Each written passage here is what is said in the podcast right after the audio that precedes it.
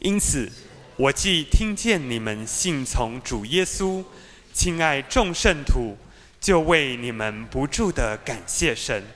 祷告的时候，常提到你们，求我们主耶稣基督的神，荣耀的父，将那赐人智慧和启示的灵赏给你们，使你们真知道他，并且照你们心中的眼睛，使你们知道他的恩召有何等指望，他在圣徒中得的基业有何等丰盛的荣耀，并知道他向我们这信的人所显的能力是何等浩大。就是照他在基督身上所运行的大能大力，使他从死里复活，叫他在天上坐在自己的右边，远超过一切执政的、掌权的、有能的、主治的和一切有名的，不但是今世的，连来世的也都超过了，又将万有伏在他的脚下。使他为教会做万有之首，教会是他的身体，是那充满万有者所充满的。今天在我们中间证道的是谢牧师，谢牧师证道的题目是“生之所幸”。我们把时间交给谢牧师。今天我们是进入以弗所书的第二讲，这一卷书是。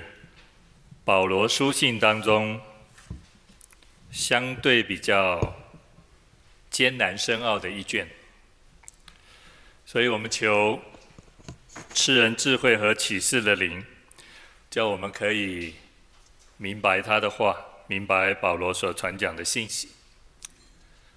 在上一个主日，孙牧师强调在基督里这个重要的。保罗神学的信息，其实在这段经文的里面，也说了神赐给我们三个属灵的福气。神赐给我们这三个属灵的福气，恩典在我们身上，但是重点是这三个福气是为了要使神的荣耀得着称赞。在传讲今天的段落经文信息之前，我们回顾一下，无论你是纸本圣经，或者是手机里面的圣经，这三个属灵的福气，第一个是我们得了神儿子的名分，这在第五节；第二个福气是我们在基督耶稣里同归于一。这个一当然指的是耶稣，这个一也可以指耶稣的身体，就是教会。你得了神儿子的名分，归入基督，也必须归属教会。第三，我们都成为神的基业，有圣灵的印记做凭据。也就是你我主的教会都是神的产业。所谓产业，这都是我们今天用最通俗的话，就是你我都属于上帝，都属于神。而这一个归属是有圣灵在你我的身上盖了一个印了。你不属这个世界，你全然属乎上帝。各位，这个三个属灵的福气是极为宝贵。无论你今天在生命的顺遂当中，你要记得这三个福气；即使我们在面对生命低谷的时候，你最好记得这三个福气，因为这三个福气是可以使我们心里的力量刚强起来。你知道你有归属，你也知道原来在神的教会里面。有一群弟兄姐妹是你的肢体，得神儿子的名分，在基督里同归于一。我们是神的产业，而且有圣灵做产业的印记。以弗所是一个非常特别的地方，在耶稣的时代，其实他已经开始没落了，但是他仍然是初代教会一个非常重要外邦的城市，它是一个港口、海港，经济、贸易、信仰都非常的热络盛行。以弗所所敬拜的是外邦的雅迪米女神。从使徒行传十九章三十五节那里，你就看到圣经说，以弗所人以守护雅迪米女神，以这样的一个身份自豪，他们认为这就是他们的天职。因为这个雕刻出亚底米女神的这一颗石头，据说它是从丢斯那里掉下来的。意思就是这块石头是从天上掉下来的。从我们今天的理解，这似乎就是一块陨石，掉到地上以后，人把它凿出，成为一个偶像——亚底米女神。以弗所人认为亚底米女神是掌管大地和生命的。我没有去过以弗所，但是我看过以弗所亚底米女神的这个像的照片。她的胸部有非常多的乳房，她的身上雕刻了这地上各式各样的牲畜走兽。从这个像的身上反映了他生育的生殖的能力，还有他复辟大地、抚育大地上的众生。这是以弗所人所认识的亚底米女神。到了罗马时期，罗马人称亚底米女神成为戴安娜女神。以弗所教会是保罗在第二次布道旅行的时候所建立的。当他第三次布道旅行又去到以弗所的时候，他花了非常长的时间。圣经说他有三年之久，他就待在以弗所这个地方，向小亚细亚各地去传扬福音。显然，保罗这三年的时间在以弗所。把以弗所教会建立的属灵根基非常的稳固。以弗所第一章其实就是保罗的祷告，你从开始读到二十五节都是保罗的祷告。今天的经文十五节到二十三节，它反映了一个教会的现象，保罗为这个现象非常的感恩，也高兴。因为教会里面有为数比较多的外邦信徒，也就是以弗所人，他们听了福音，信了耶稣，进入到教会。可是，在教会里面还有少数犹太背景的基督徒。各位，这在以弗所教会里面就是一个很大的挑战。外邦的信徒要跟犹太的基督徒。他们要在教会里面能够彼此相爱、彼此接纳、彼此包容，一起共事、一同服侍，这不是一件容易的事。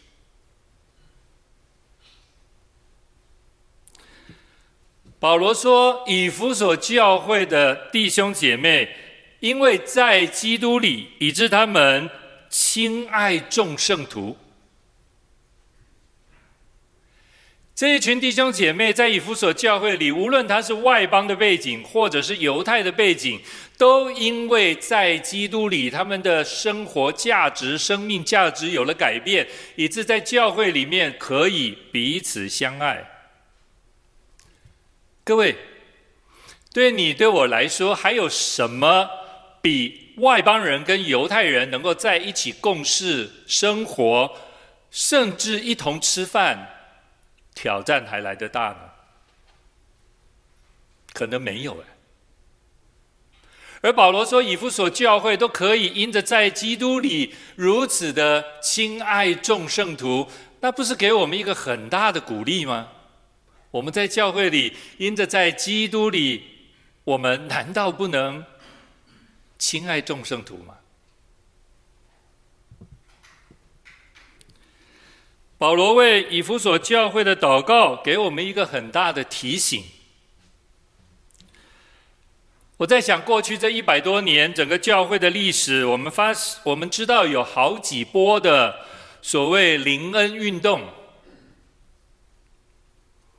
各位，我们从二十世纪初，我们就看到林恩运动开始卷袭美国，到二十世纪的中后，已经卷袭了亚洲，一直到今天，林恩运动的影响仍然非常的巨大。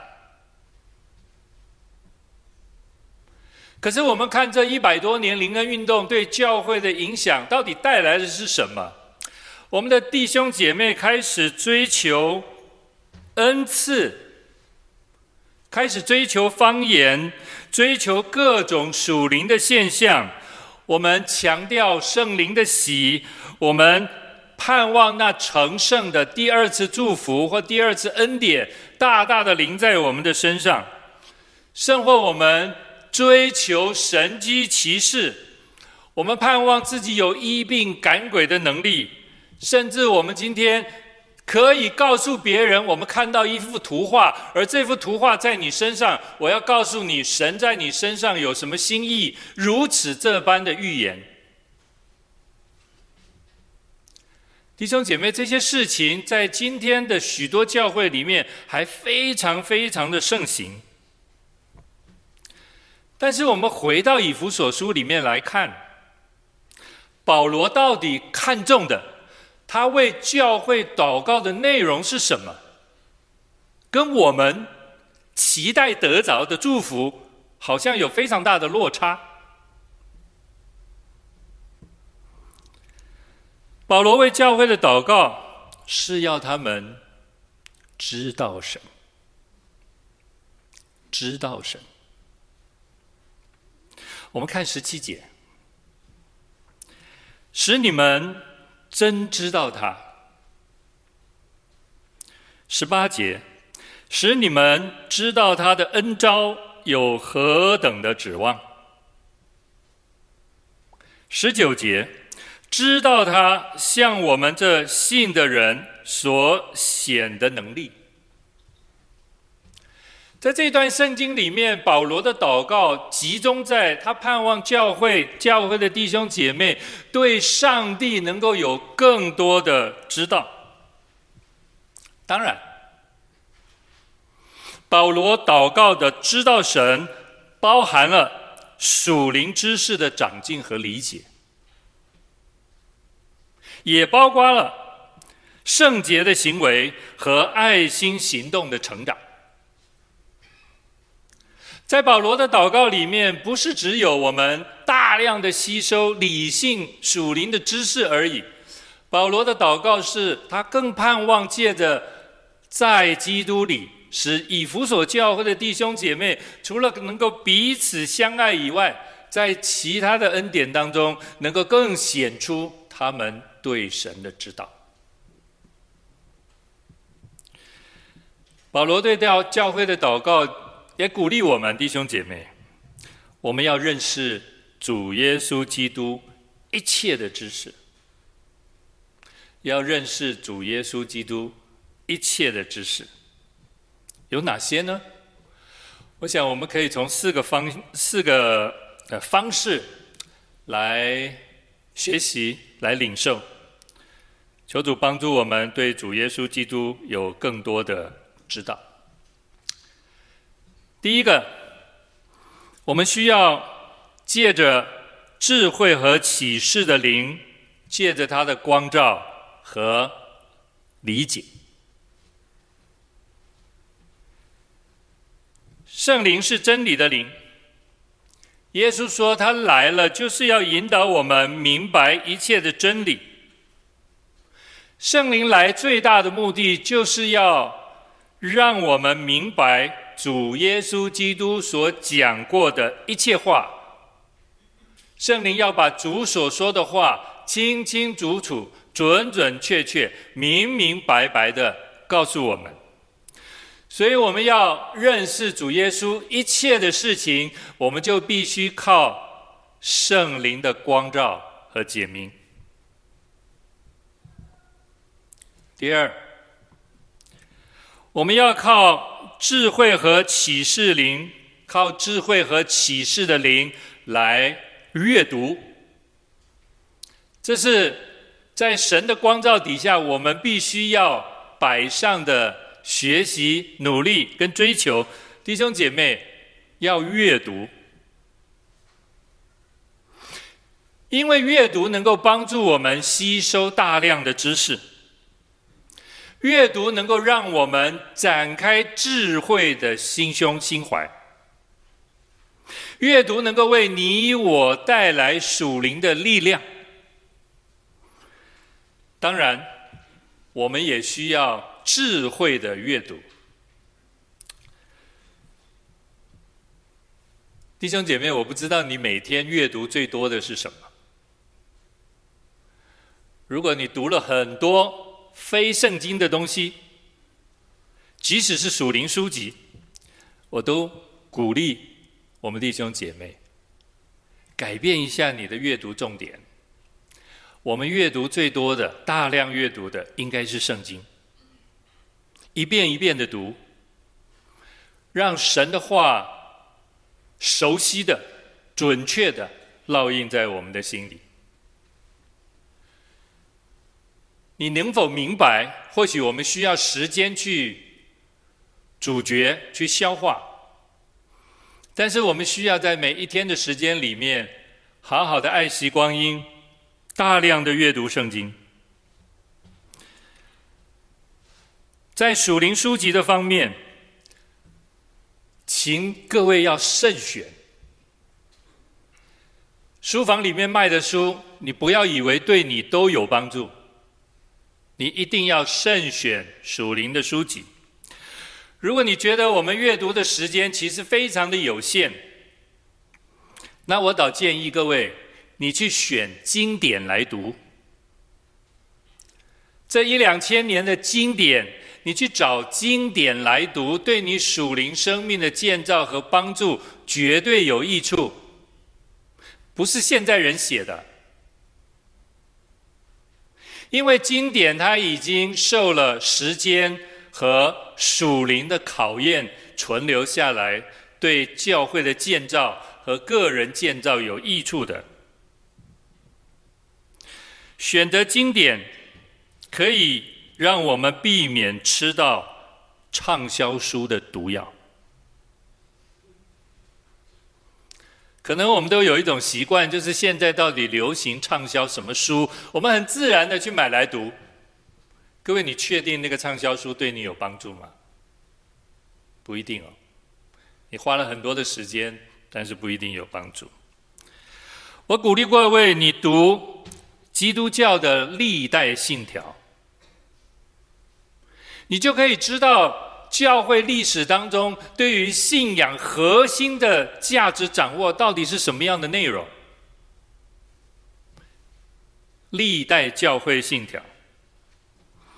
第二，因为我们是长老中，所以我鼓励弟兄姐妹，你要读加尔文的信仰要义。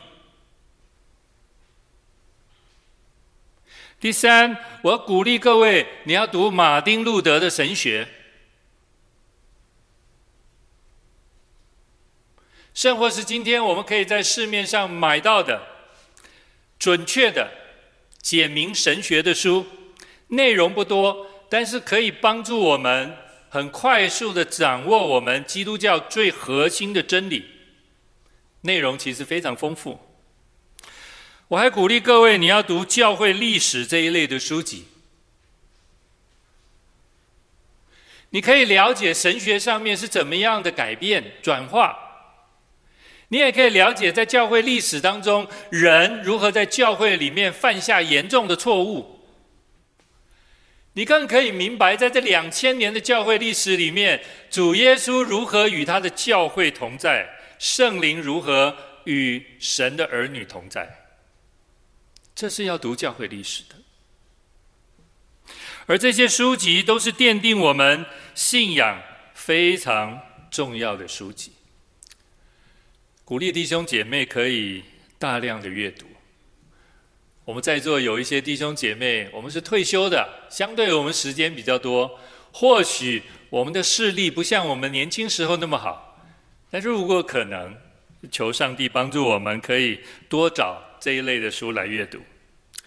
第三，靠着智慧和启示的灵，聆听，聆听，听，你愿意听。这是一种谦卑顺服，是一种愿意领受的心。这是愿意听，愿意听，其实也反映了我们多少愿意受教。即使是一再重复的十字架真理，即使是一再重复的教会许多的属灵的教导。一再的听，其实更坚固我们在信仰上面的属灵动力。听讲道，我看到底底下有一些弟兄姐妹在做笔记，我觉得非常好。尤其是我们陈璇阿姨，今天是第一周，她在台北堂参加拿米团契。陈璇阿姨今年已经八十几岁。她每一次听信息，她一定做笔记。八十几岁的我们的属灵长辈，他听信息一定做笔记。听主日学，各位，这主日学当然不只是教会里的主日学。今天我们在网络上面，你可以找到非常多的课程。如果你可以。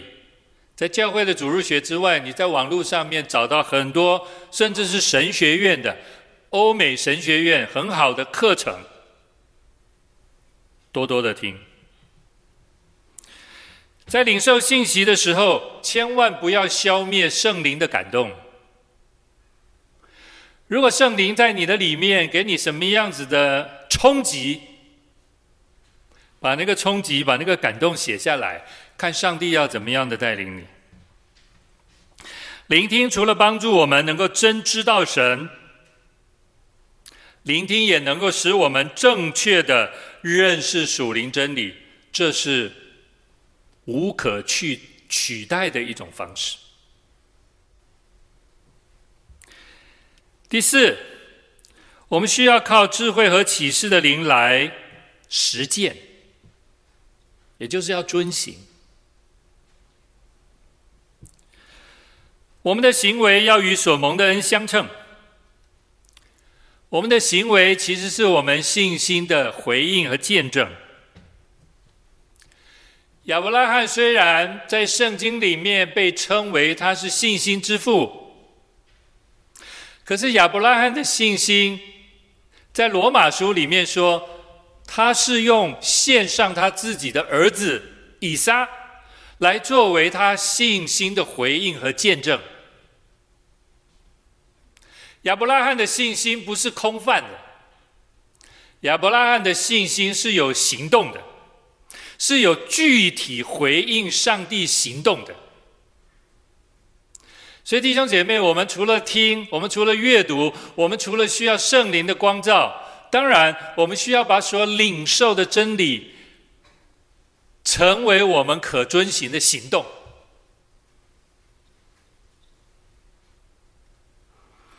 哥林多前书十三章那里提醒我们，我们可以大量的去追求知识、能力和恩赐。其实哥林多教会其实就反映了这样一个有许多恩赐、能力甚至智慧的教会，但是哥林多教会却是一个缺乏彼此相爱。保罗说他们是一个。属肉体的教会，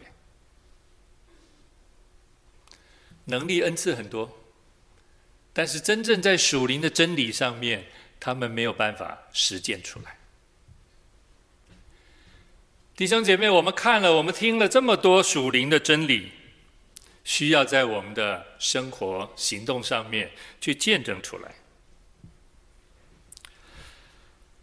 保罗为教会的祷告，要真知道神，我们可以透过这些方式帮助我们越多的知道神。但是保罗到底要我们真知道神什么呢？那个真知道神的内容呢？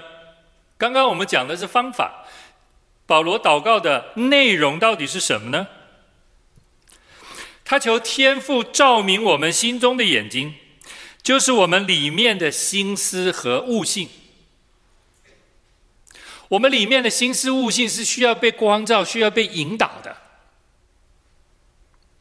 要在圣灵的光照底下，使我们的心思和悟性对属灵的事情有正确的认识。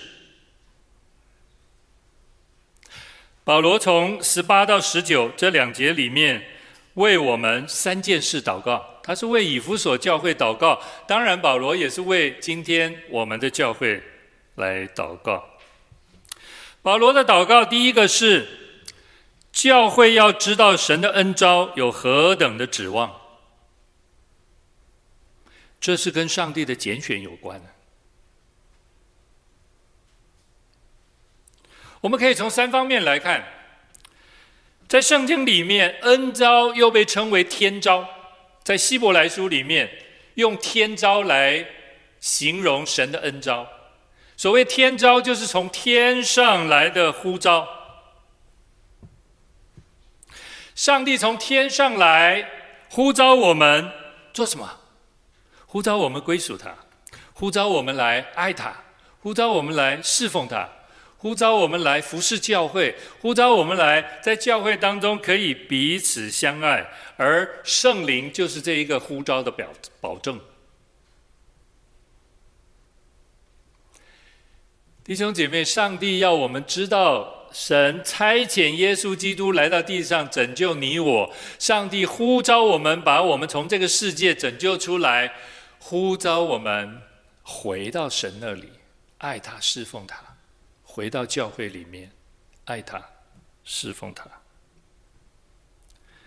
第二，这个恩召不是按照我们的行为，乃是按照神的旨意和恩赐。因为圣经说，在万古之先，在基督耶稣里，上帝就验中你、拣选你，要把神儿子的名分赏赐给你，借着耶稣十字架拯救你，使我们都能够归在耶稣基督的里面。这个恩召不是按着你我的行为，不是弟兄姐妹，不是因为我们是好人。被神拣选，不是，只因为我们是罪人，被神拣选。而这个拣选没有任何条件，没有任何理由。神要恩待谁就恩待谁，他要拣选谁就拣选谁，说不出理由，我们不明白。第三，这个恩召要帮助我们忘记背后，努力面前，向着标杆直跑。我们要记得，神在耶稣基督里从上面召我们来得赏赐，因为神的恩召指望是在天上，恩召的奖赏是神自己的荣耀。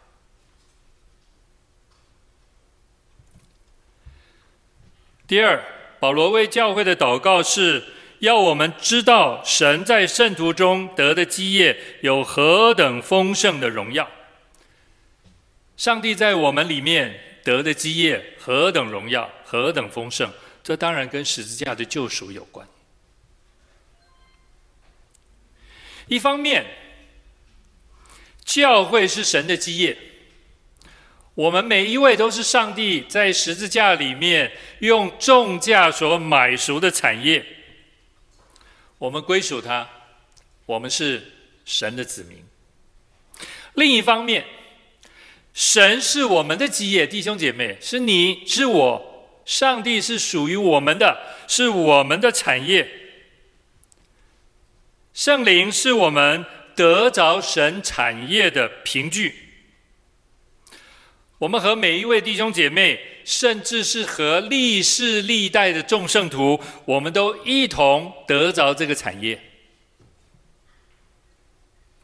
还记得在马太福音里面有一个比喻，有一个人要去寻找重价的珠子，当他找着了，他就用尽一切的所有，要换得那颗珠子。各位，这颗珠子其实就有两种解释。一种解释就这颗珠子是上帝自己。我们找着珠子，我们要变卖一切所有，就为了得着这个珠子。你要撇下一切所有的跟从他。另一个理解就是，这个珠子是我们。上帝验证我们，上帝找着我们。上帝撇下一切所有，什么代价？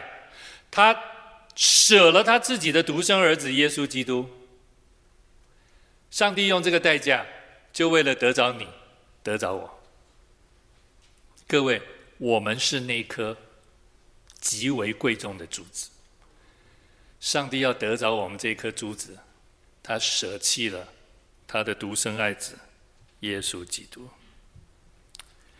第三，保罗为教会祷告，要知道神向我们显的能力何等浩大。如果我们不好好读以弗所书的内容，我们只想到哇，教会要得着能力，而且是浩大的能力，我们会用各种方法去得着这所谓属灵的能力，医病赶鬼、神迹奇事，这是我们所强调、所喜欢的能力。但是保罗是说这个吗？哦，不是诶，弟兄姐妹，你经文再往下读，保罗说第一个是复活的能力啊，教会要有基督复活的能力，这是使基督从死里复活的能力，而复活的基督把这个能力赏赐给教会。教会是活的，教会是复活的。有复活的能力。第二是升天的能力，这是叫基督在天上坐在天父的右边，有尊贵地位的能力。耶稣第三天从死里复活，四十天以后，他被接升天，回到父的右边。升天的能力，弟兄姐妹，若有一天我们也习了地上的劳苦，我们的身体。归于尘土，我们的灵魂有升天的能力。我们的灵魂领受了神赐给教会升天的能力。第三，我们有超越的能力，这是叫基督远超过一切执政的、掌权的、有能的、主治的和一切有名的，不但是今世的，连来世的也都超越了。这个能力超越了。一切灵界的能力，弟兄姐妹，你切慕这样的能力吧。这个能力是耶稣的，而耶稣把这个能力赏赐给教会，教会能够借着这个能力胜过死亡，胜过这世界的黑暗。教会能够领受神所赐给我们永远的平安。这个能力是耶稣赐给我们的。第四是作王的能力，这个能力能够叫万有伏在基督的脚下，使基督为教会做万有之首。基督不单是教会的头，基督乃是万有之首。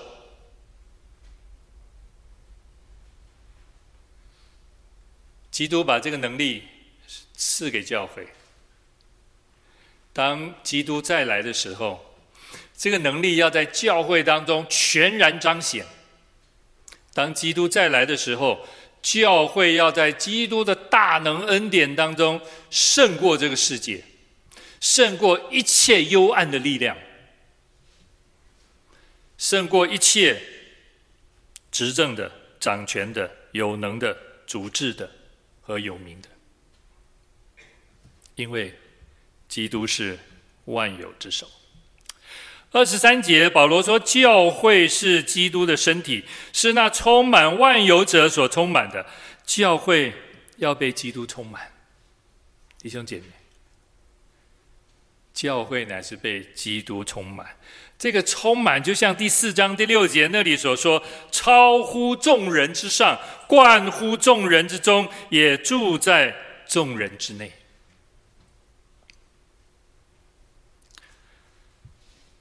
基督超越我们，基督贯穿我们，连接我们，基督住在我们的里面。基督就是教会的丰富。我们或许会看才干、看恩赐、看能力、看智慧、看知识、看学识，或者我们会看财富、看我们在社会的地位，弟兄姐妹。这是教会的恩典，这不是教会的丰富。保罗说，教会的丰富是基督，教会的丰富是基督。他做万有之首，他充满万有，他也充满教会。基督的丰富就是教会的丰富，基督的丰富就是我们的丰富，基督的荣耀就是。教会的荣耀也是我们的荣耀。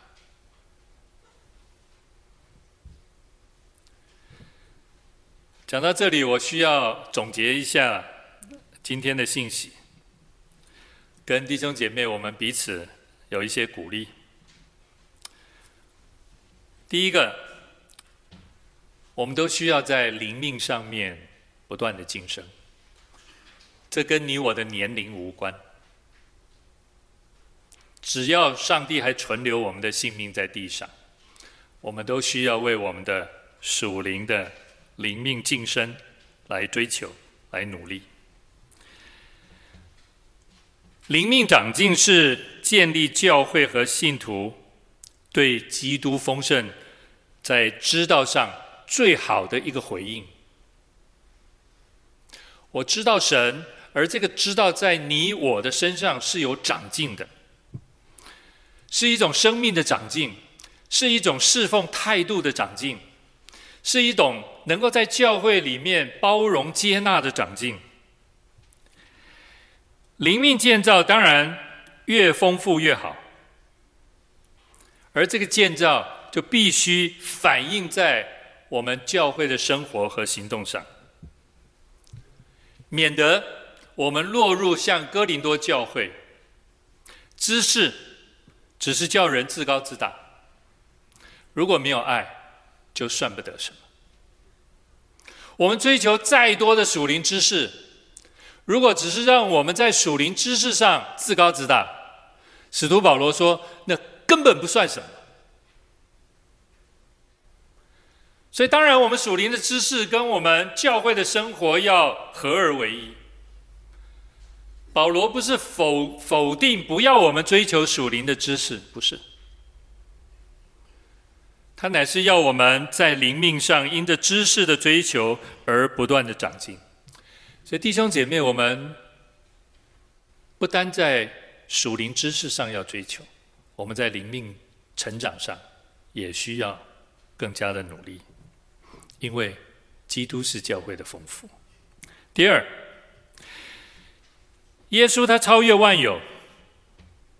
腓立比书那里说，他本有神的形象，却存心谦卑，以至于死，并且死在十字架上。耶稣说，他把复活的大能充满在教会的里面，彰显他自己的能荣耀。耶稣有天上地下一切属灵的权柄。但是弟兄姐妹，耶稣不是用这个权柄在治理教会，不是。耶稣乃是用他愿意为你我舍上十字架的爱，他用爱领受的权柄来治理、来引导教会。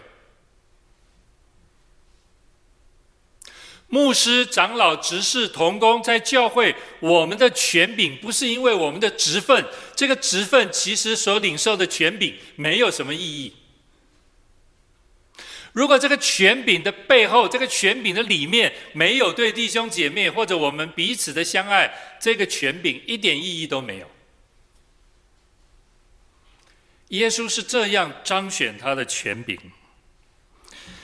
耶稣的权柄是为了侍奉。耶稣的权柄，因着他的爱所展现的侍奉，可以帮助我们对教会生活有一个正确的教会观和侍奉观。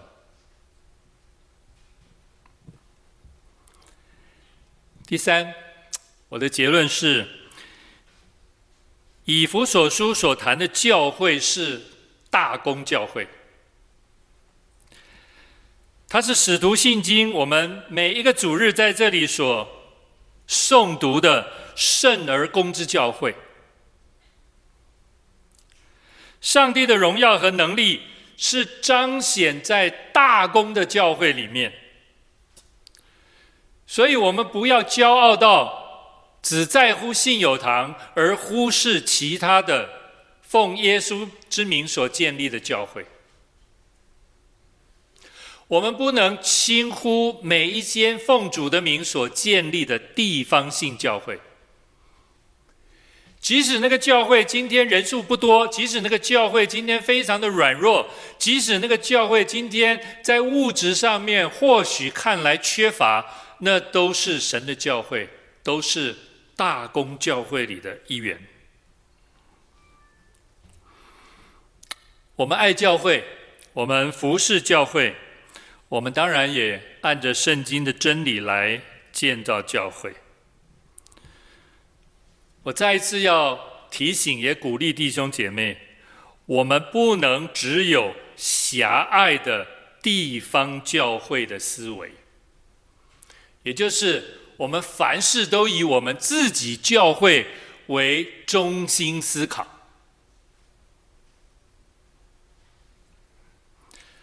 我求上帝赐给我们要有大公教会的国度观。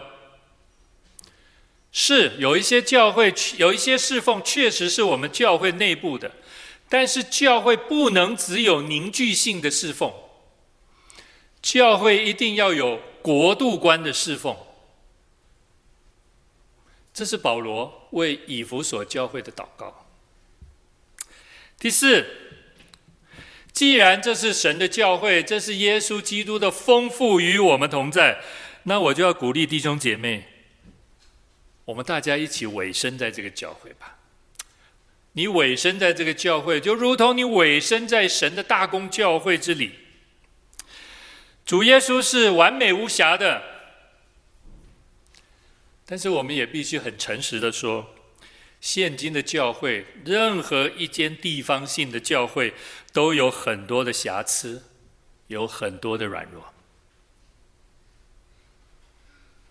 但是不要忘了，即使这个教会有再多的错误、瑕疵跟软弱，耶稣基督都是教会的头。我们没有一个任何一个人是教会的头。耶稣基督是教会的头，你我都只是教会这个身体当中的一个肢体。各位，我们翻开圣经，不要说旧约，你翻开新约圣经所提到的任何一间教会，有哪一间教会是没有错误、没有瑕疵的？只有在新天新地最后，当主耶稣这一位新郎从天降临，要迎接地上教会这个完美无瑕新妇的时候，那个时候教会是完美无瑕的。但是今天，我们都知道教会里面有很多的软弱，有很多的错误，连新约教会所记载的，没有一间是完美的。弟兄姐妹，如果你觉得东福信友堂有这里不好，那里不好，你要离开教会，我劝你打消这个念头吧。因为你去到别的教会，那个教会同样有这个问题，同样有那个问题。我不是说你们不可以离开教会，没有，弟兄姐妹，没有一间教会是完美无瑕的。但是别忘了，就在这个我们看来丝毫。不完美的教会里面，完美的耶稣是教会的头。完美的主耶稣基督是教会的头。教会即使它再不完美，教会仍然是属于主耶稣的。因为有主，因为有圣灵，因为我们有圣经，有神的道，所以从上帝的眼光来看，教会是完美无瑕的。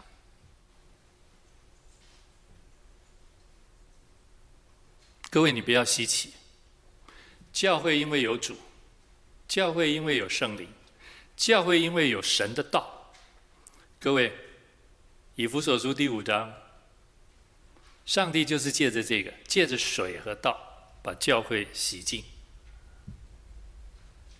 上帝看我们是完美的，就像上帝看你是完美的，因为上帝看的你是披戴基督的你，不是那个天然的你。上帝看你是完美的，所以弟兄姐妹，教会虽然有很多的软弱跟错误，但是教会是圣洁的。不是因为你我没有缺失，没有软弱，不是，是因为教会有主的同在。委身是一种认定，是一种投入。委身其实就是爱。你看父母多委身自己给自己的儿女，父母委身给自己的儿女，不因为儿女好。乃是因为爱，委身是接纳和包容。委身是你可以看到别人身上若有缺失，我可以接纳包容，因为在我身上也会有同样的问题。借着神的光照。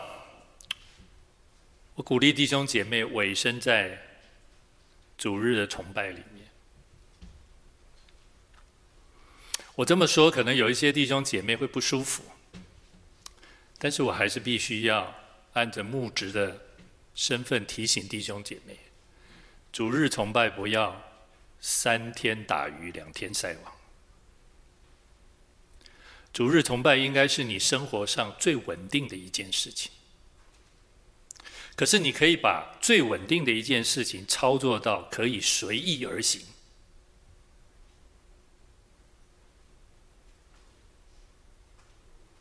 我求上帝帮助你懂得什么叫委身，把主日崇拜当做你生活当中最稳定的一件事情。